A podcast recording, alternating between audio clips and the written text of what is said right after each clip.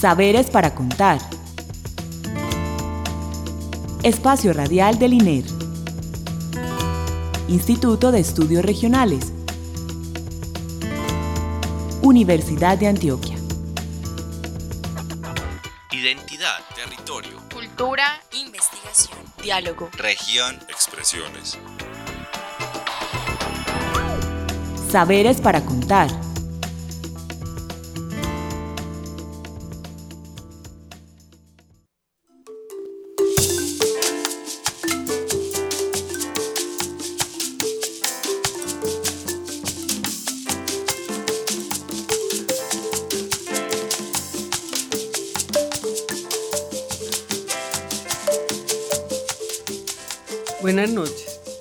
Damos la bienvenida a nuestro programa Saberes para Contar, el espacio radial con el que el Instituto de Estudios Regionales comparte con ustedes los conocimientos que producimos en el INER, las investigaciones y proyectos eh, con los que lo producimos, las alianzas que hacemos con otros investigadores de grupos por fuera del INER y demás eh, experiencias que traen nuestros invitados a esta cabina.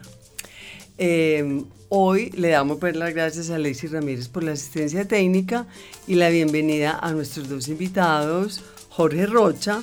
Buenas noches, Jorge. Buenas noches, profe. Gracias nuevamente por invitarnos acá. Sí, porque tú yo creo que has pasado por aquí, esta creo que es tu tercera vez.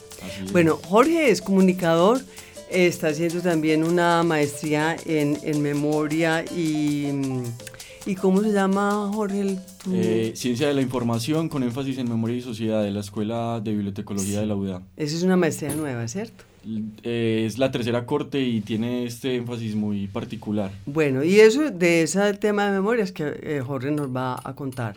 Y con Andrés García, también viejo en esta cabina. Andrés es antropólogo, también doctor en antropología. Andrés García, buenas noches Andrés. Buenas noches Clara y buenas noches a quien nos esté escuchando allá afuera. Bueno, muchas gracias por estar acá. Hoy vamos a hablar sobre el tema de memorias del Cauca, del río Cauca, y movilización social. Es un tema, pues, que eh, a propósito, pues, de lo que la crisis y lo que está pasando en este momento en Hidroituango, pues hay otra cara de la moneda que queremos, pues, hablar de ella acá. Entonces, para comenzar, Jorge, cuéntanos por qué, pues, es, tan- es importante este tema como de hacer memoria. ¿Y por qué en el río Cauca? Como para empezar.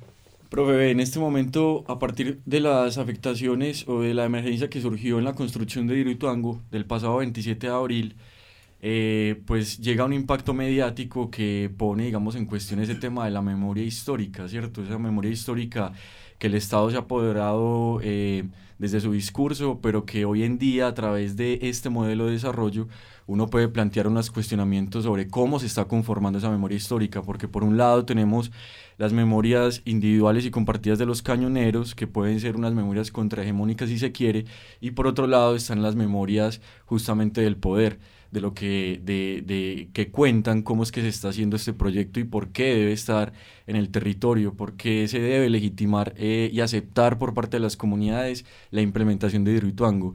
Entonces, en una, en una primera instancia, digamos que eso es muy interesante, como como ver cómo se, se, se, da esa disputa entre esas memorias para conformar ese relato histórico que se contará de lo que está sucediendo de, en, en Hidroituango en este momento. Ajá.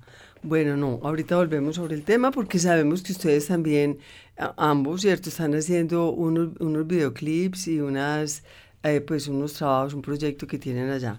Pero bueno, para introducir el tema, el otro tema eh, de, de, la movilización social, eh, con quiénes ustedes están trabajando, cómo es la organización de la movilización social en este momento en el cañón.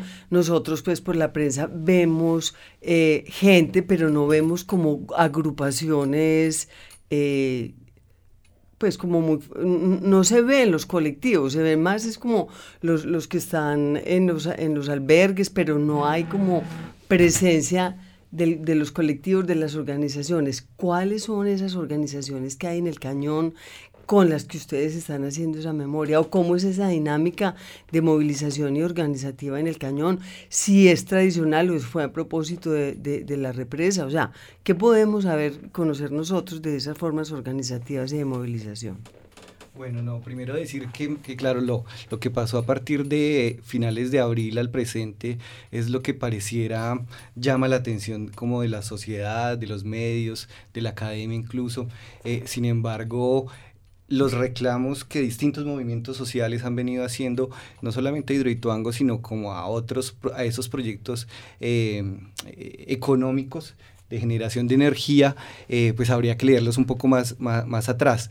Eh, y en particular, pues en, función del el proyecto Hidroituango y de lo que pasa con los cañoneros del río Cauca, hay distintas formas organizativas que emergen eh, digamos, sí frente a estos proyectos extractivos, a estas, digamos, intervenciones en el territorio en nombre del desarrollo que afectan sus modos de vida, eh, pero que tienen pues antecedentes eh, que, que, no podemos perder de vista. Entonces, digamos, hoy hay movimientos como de segundo orden, que uno podría decir como un movimiento como Ríos Vivos, pero Ríos Vivos es la conjunción de otra serie de pequeños movimientos y de pequeñas asociaciones de cañoneros eh, que se organizan en particular por sus formas de relación con la naturaleza y con lo productivo, asociaciones de mineros, de pequeños mineros artesanales, asociaciones de pescadores, emergen otro tipo de, formas de organización que tienen que ver con esta afectación particular, digamos, esos modos de vida. Entonces podemos identificar mm, em, asociaciones de mujeres defensoras del agua y la vida, por ejemplo. Eh, eh, hay otra asociación que se llama Asociación de Mineros y, y, Pesqueros Artesanales de Puerto Valdivia, Asociación de Víctimas y Afectados por Megaproyectos.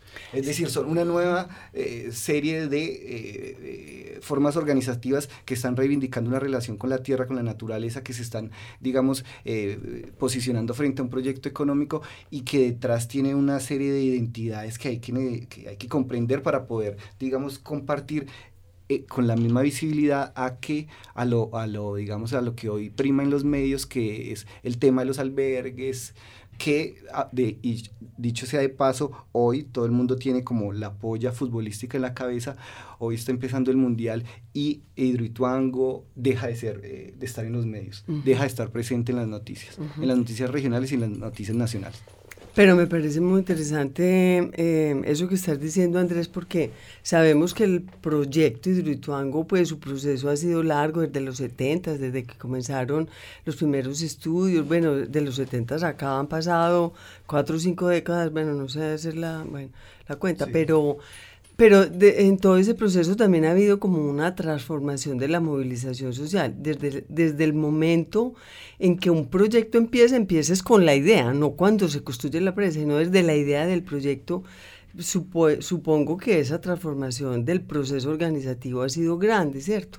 Pero bueno, las manifestaciones hoy grandes en organizaciones sociales ¿Cuáles son? O sea, ¿cuáles son esos movimientos? Tú ya acabas de mencionar Ríos Vivos.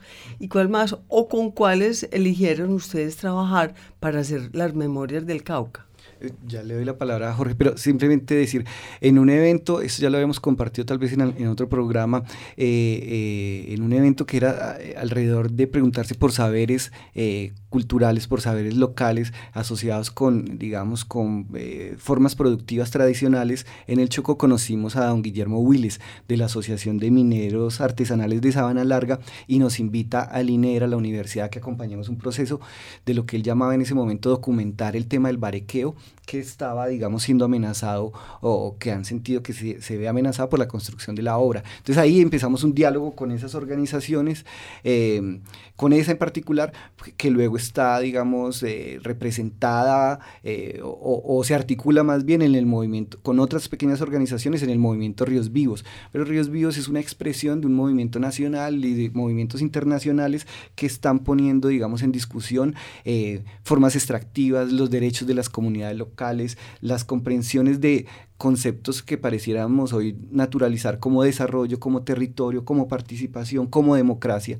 Entonces, digamos que en ese contexto eh, habría que pensar esa, esa inscripción de esos movimientos que no son visibles, exacto. No son visibles además no porque los medios grandes no le den pantalla, sino porque además tienen que lidiar con la estigmatización de la movilización social cuando se les acusa de entorpecer el desarrollo, digamos, hay un discurso grueso ahí em, de querer sacar réditos e intereses eh, personales, cuando lo que está detrás de esas movilizaciones son, digamos, como... Eh, eh, unas discusiones sobre lo común, sobre formas de vida, digamos, ancestrales, sobre identidades y participación política hoy en día. O sea, son como formas de vida distintas, opuestas, por decirlo, que así como Jorge ahorita nos hacía la relación entre una memoria hegemónica y una memoria desde abajo, ¿cierto? Aquí también hay, hay como otras, otras tensiones, ¿cierto? Entre eh, eh, esa propuesta de, de, abajo de ver la, naturaleza, de convivir con ella, y la otra es un, un, proyecto de explotarla, ¿cierto? Los recursos. Entonces, son como esas tensiones que quiero añadirle una tercera a ese cañón y es eh, ser una zona de disputa entre actores armados. Toda la vida fue zona de, de las FARC, también su el ELN, y los paramilitares. Entonces, en esa revoltura de tensiones y de poderes encontrados es que hacemos memoria, ¿cierto, Jorge? Que tú ibas a... Sí, digamos que eh, a propósito del conflicto armado, eh, hay algunos líderes de la movilización que son muy contundentes a la hora de decir que las masacres y los atentados que sufrió la población de los municipios afectados durante los 90 eh, aunque Hidroituango no estuviese construyéndose, sí debilitaba la organización social y civil de las comunidades, es decir, la posibilidad de participar de manera organizada en la construcción de estas ideas de desarrollo. Entonces, añadido a lo que, a lo que ha dicho Andrés, también es clave como nombrar que el río Cauca en, en, esas disputas el río Cauca tiene una gran diferenciación para los cañoneros y es que es entendido como un sujeto. Entonces ah, podríamos empezar a hablar de unas memorias también ambientales, donde el río Cauca no significa ese lugar de explotación, que lo podría entender así Hidroituango, sino más bien un sujeto con el que coexisten estas comunidades cañoneras. Entonces, eh, claro, eh, por ejemplo, en el caso del barequeo, que hoy por la inundación de diferentes lugares y por la prohibición eh, a través de la privatización de la tierra que ha hecho Hidroituango, pues ya no se puede practicar eh, como se practicaba antes el oficio, pero los cañoneros son muy contundentes al decir que eso no quiere decir que la cultura barequera se pierda, porque justamente la cultura barequera va más allá del uso de la técnica y se refiere más bien a un relacionamiento con la naturaleza, con el río, con las montañas, con la ribera. Entonces estamos hablando de que esa disputa entre memorias eh, realmente tiene unas raíces muy profundas de entendimiento de la vida, de, la, de la existencia misma, de la sobrevivencia y de la coexistencia con la naturaleza. Entonces, bien, ahí eh, encontramos que las formas de organización que eh, destaca Andrés, pues son unas maneras a las que la movilización ha tenido que llevar a los, a, los, cañoneros para poder empezar a defenderse en escenarios legales. Jorge, ¿como cuáles escenarios legales? ¿De qué, ¿A qué te refieres? Bueno, a pesar de que, de que por ejemplo, los, el barequeo específicamente eh, fue muy importante para el desarrollo de Antioquia, y en otras partes del país para Colombia, em, no fue reconocido por el Ministerio de Cultura como un patrimonio inmaterial de la nación hasta 2014. Entonces lo que quiero decir es que estas asociaciones que se empezaron a formar a partir a la par de la construcción de Hidroituango eh, han tenido esos logros también, unos logros que están en esos escenarios y que por otro lado, pues eh, hoy en día en plena emergencia y riesgo de avalancha por la obra, pues tiene a la, a, las, a la movilización como tal en escenarios de, por ejemplo, la Procuraduría o la Contraloría, incluso también eh, desde esas centralidades donde se maneja el país, pues hay líderes barequeros y cañoneros que están en Bogotá en este momento haciendo pues como, como, como las peticiones de acompañamiento más eh, pertinentes por parte del Estado. Yo complementaría con lo que eh, decías de la superposición como de violencias, es decir, eh, este es un escenario de guerrillas, de paramilitares, no solamente en el pasado, sino en el presente. Hoy precisamente esa movilización social eh, en parte ha sido debilitada por el accionar de los grupos ilegales. entonces hoy hay líderes asesinados, pues hay, ha habido asesinato de líderes y hoy hay líderes, digamos, amenazados. Entonces esa construcción de memoria eh, es por, e, por, esas violencias del conflicto armado, por estas violencias del extractivismo, por unas violencias del presente también. Sí, por ahí en uno de esos eh, links que, que consultamos para este programa hablaban de 643 desaparecidos, 62 masacres, o sea, unas eh, cifras, unos indicadores de, de violencia uy, demasiado pues elevados. Entonces, bueno, esa es como la situación que sí, dale Jorge. Justamente el año pasado, eh, el colectivo Agroarte de la Comuna 13 eh, salió con la movilización para hacer un evento llamado Cuerpos Gramaticales y lo hicieron en octubre del año pasado en el puente El Pescadero, que hoy está inundado y que el puente El Pescadero es un lugar clave para las personas que están desaparecidas y que justamente relacionan eh, eh, o agudizan esa relación de Hidroituango con el conflicto armado por los casos de impunidad eh, que a pesar de, la, de, la, inundación de la represa no se hizo nada para poder rescatar estos cuerpos.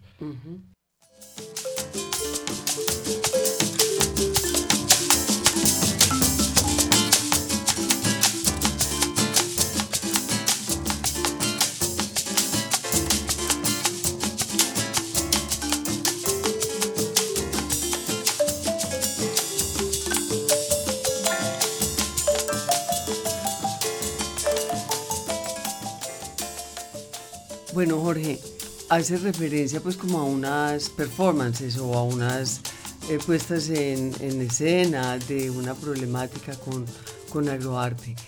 Eh, así como eso, cuéntanos como ese tipo de cosas, ¿qué se ha hecho para eh, hacer memoria, expresar ese dolor? ¿Qué tipo de eventos o acciones políticas, artísticas como esas conoces que se han hecho pues en esta zona?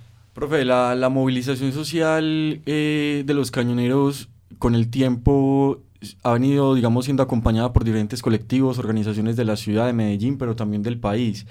Eh, si nos remontamos, por ejemplo, a la toma que hicieron los cañoneros en el Coliseo del, de la Universidad de Antioquia en 2013, eh, tenemos que destacar, por ejemplo, los trabajos que hicieron las profes Neila Castillo y Aida Galvis eh, del levantamiento de la cartografía social del cañón del río Cauca. Eh, también se han ido, digamos, aliando colectivos como el de abogados Jorge Alvear Restrepo, que también el año pasado hizo unos mapeos. José Alvear. José Alvear Restrepo. Eh, el colectivo Iconoclastas, que a través del, del, mapeo y de las infografías también ha hablado sobre los casos de desaparición en los territorios donde está impactando Hidroituango. Eh, y ya en el caso específico pues, de Andrés y mío a través del proyecto Cañones del Río Cauca, pues hemos hecho una serie de videos que además de los de cuerpos gramaticales, cuatro capítulos de corta duración, pues está un documental llamado Cañoneros del Río Cauca y una serie audiovisual llamada Por todo el territorio de Antioquia que fue hecho eh, o producido por la Facultad de Salud Pública. Eh, y hay que destacar que hace 15 días, si no estoy mal, arrancó de la ciudad una caravana que incluía una alianza de diferentes medios alternativos, justamente a propósito de la conformación de las memorias históricas, eh, para tomar los testimonios y discursos, narrativas cañoneras como las fuentes oficiales de lo que está pasando en Hidroituango. Bueno, entre esos últimos videos que se llaman como los videoclips... Eh, Memorias del río Cauca. Memorias del río Cauca. Mm, hay unas formas de hacer memoria linda que yo vi pues en uno de sus videos, ahora podemos dar la dirección donde los puede la gente mirar, y era en un costal, en un costal, eh, haciendo el mapa, pues, pero en el costal, o sea, a mí me llamó la atención el objeto, el costal, tan propio del Cauca, y como esos relatos eh, cosidos en los costales, Jorge, ¿qué nos cuenta? Eh, profe, estas son, son unas narrativas muy locales de los cañoneros, unas narrativas que, digamos, en el espectro de los archivos oficiales no entran en este tipo de lenguajes. Y eso es muy interesante porque eh, precisamente en la conformación de esa memoria histórica habrá que preguntarse la inclusión de estas nuevas narrativas, el, el no, no el texto que escribe una persona afectada, pero sí a través de un costal tejiendo la vida de su territorio. Entonces, eh, de allí la importancia de estas intervenciones artísticas, porque evidencian otras formas eh, donde la tradicionalidad oral se, se, transmite a otros formatos, en este caso específico, el tejido. Y yo, quisiera ahí como eh, alargar el hilo de ese tejido para decir precisamente que, eh, digamos, eh, el tejido en el costal, en ese material de los de los cañoneros, de los arrieros, que es tan importante. Allí estamos hablando de arrieros, de pescadores, de agricultores, de mineros artesanales, de mujeres, de una serie, digamos, de una, de una complejidad tremenda social. Pero esos, esos mapas esa cartografía nos está dando cuenta de varios territorios que han sido afectados, territorios que no se limitan, digamos, a las jurisdicciones municipales, de 12 municipios que dice, digamos, ser, esa, eh, habría que, esto es una lucha de clasificaciones, había que pensar también, digamos, esos conceptos por los que, a través de los cuales se habla sobre estas situaciones, es decir, área de influencia, 12 municipios afectados.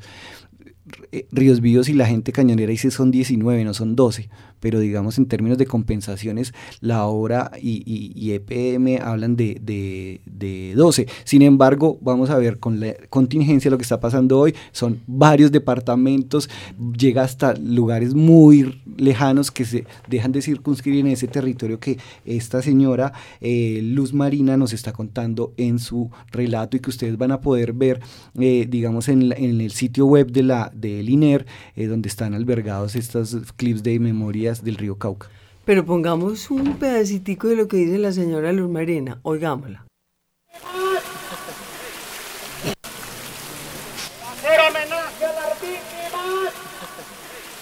Esto es Puerto Valdivia. Acá tenemos una batea con oro, el cajón, hay un baguequero, los árboles. Eso, eso se llama el alto que es donde está la central. Esto fue lo que quedó de, la primera parte, que eso fue lo que nos dejaron, que nos destrozaron, se puede decir que fue el pueblo. Al paso que vamos, como que no hay futuro, pues el futuro como que nos tocaría hacerlo nosotros, no. Pues unirnos más para ver cómo vamos a salir adelante. Estoy sembrada para la liberación de las víctimas.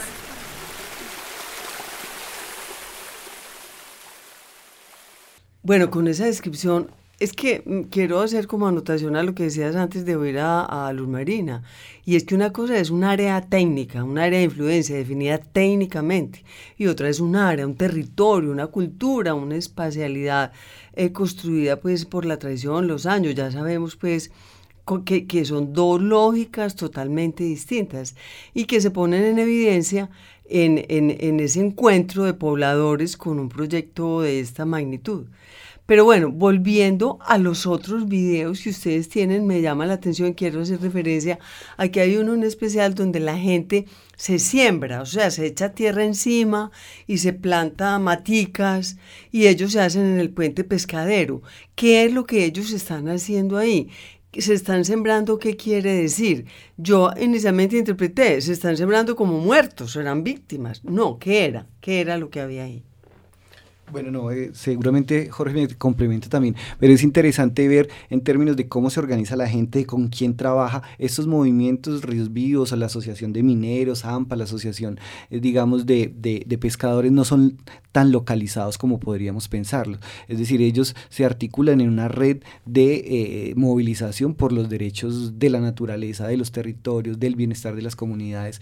Entonces, Agroarte, que es un colectivo de la Comuna 13, mm, se vincula con, eh, digamos, la movilización de los cañoneros que quieren, eh, como el puente pescadero, iba a ser inundado y fue efectivamente inundado y ha sido un lugar fundamental eh, no solamente como para la, construcción la construcción de identidades de esa región, para la, el intercambio eh, entre municipios, sino también un sitio marcado por la muerte, el asesinato de personas en esos, desde allí han arrojado mucha gente al río Cauca que se ha perdido y que son los que hoy se reclama, eh, digamos, poder encontrar antes del llenado de la presa, que es una de las reclamaciones, digamos, de, de la movilización. Entonces, esa siembra es una siembra simbólica eh, eh, por la memoria de esos desaparecidos, pero también, digamos, por la memoria del río Cauca en términos de víctima de las violencias y de el extractivismo eh, representado por Hidroituango. ¿Pero qué quiere decir sembrarse? Por favor, me ayudan. Bueno, no, sembrarse es, es, en el caso de cuerpos gramaticales, una manera de, de, de, simbolizar ese arraigo por el territorio, por un lado, y por el otro también de, eh, de esa búsqueda por dominar el dolor, esa, esa forma de, eh, la representación del dolor como una manera de, de asimilarlo, de asumirlo y también de transmitirlo. Y quiero añadir a lo que acaba de decir Andrés, que no solo, digamos, era sembrarse por las personas desaparecidas, sino también por las plantas, los árboles que van a dejar de existir. Entonces, por ejemplo, en el caso de Guillermo, que lo citaba ahora Andrés, él decidió eh, eh sembrarse junto con una, una especie que, un arbolito encima, un arbolito sí. que no va que ya no o sea, ya no va a existir por culpa de la inundación eh, y el represamiento del río Cauca uh -huh. Bueno, eh, tenemos que ir terminando porque sabemos pues que eh, toda esta dinámica política que no es local, sino que ya tiene pues unas conexiones y unas redes de escala nacional y también internacional, sabemos eso, eh, pues nos muestran cómo sí se está configurando como toda una dinámica que está de alguna manera polarizándose mucho las fuerzas, porque todos estos movimientos son vistos como patrocinados también por las guerrillas, o sea, se pesca en río revuelto, entonces está como muy difícil la situación de entender la movilización no criminalizada, sino como una forma de reivindicación, porque es lo político se está mezclando con lo ambiental, entonces hay unas causas que son ambientales que tienen también eh, localizaciones con la política y enredan mucho como las reivindicaciones de los pobladores mismos. Entonces eso es muy difícil, pues creo yo, ustedes como lo ven, porque los pobladores se ven metidos en unas dinámicas que ni siquiera ellos las tenían. O ustedes como, como para terminar y cerrar un poquito este tema de la movilización social. Yo, yo, diría primero que, digamos, como universidad, en términos de nuestros ejes misionales de investigación, extensión, docencia, el poder eh, trabajar en la región en diálogo con las comunidades, en intentar comprender esa complejidad tan, tan tremenda, pues vamos, vamos avanzando en esa medida. Y, digamos, esta experiencia de los cañoneros del Cauca, estos clips, este acompañamiento, eh, eh, hace parte de esa búsqueda hace parte de esa búsqueda de comprensión. Lo que dices es bien cierto, esa polarización nos lleva a tal vez a perder la, la complejidad que tenemos que tener como sociedad para comprender uh -huh. eso cuando estamos al puertas, digamos, de la finalización de un conflicto y donde el extractivismo y, y los modelos uh -huh. económicos son fundamentales para nuestra sociedad. Entonces, digamos que mmm, aquí eh, estamos ante el reto de comprender en complejidad y de poder, digamos, eh, escuchar otras voces que no han sido escuchadas comprender otros discursos que han sido, digamos, tergiversados y que no y que necesitamos, eh, digamos, como escuchar para comprender y ver las propuestas que allí se están forjando también frente a estas intervenciones del Estado. Entonces, digamos, nuestra búsqueda es un poco en ese diálogo con las comunidades, esa comprensión eh, de la complejidad y, mm, eh, digamos, esa es la búsqueda. No, eh, la investigación que estamos realizando desde la maestría, la, digamos que los hallazgos los podemos encontrar en www.narraciones.org. Ajá, ahí vamos a encontrar los, los, los videoclips. Y los avances de la investigación como tal. Ah, bueno. No, yo diría, finalmente, es que eh, lo que decía hace un momento es que como universidad también nos compete otros, digamos, escuchar otras voces y otros tipos de diálogos, porque hasta ahora, y en función de esta coyuntura, eh, se, hemos escuchado a los geólogos, a los ingenieros, hemos escuchado a los biólogos, hemos escuchado, pero no hemos escuchado otras versiones sociales, culturales, locales de, esa, de esas tensiones. Bueno, muchas gracias. Me gusta mucho el llamado que hacen los dos, pues porque sí tenemos que abrir las mentes a, las distintas voces. Bueno, le damos las gracias a, Jorge y Andrés por su participación en este programa. En el futuro estaremos eh, viendo cómo avanzan las, las cosas. Ojalá se nos resuelva ese problema, porque ya la hora ahí puesta, pues ojalá sea lo más llevadera posible para el bien de todo el mundo. Eh, bueno, eh, muchas gracias eh, Clara por la invitación. Le damos las gracias a Alexis Ramírez por la asistencia técnica, a Caterina Montoya por la realización. Estuvo con ustedes en la conducción Clara Inés Aramburo. Recuerden que pueden escribirnos a saberes para contar arroba gmail.com. También estamos en Facebook y en Twitter. Feliz noche y muchas gracias.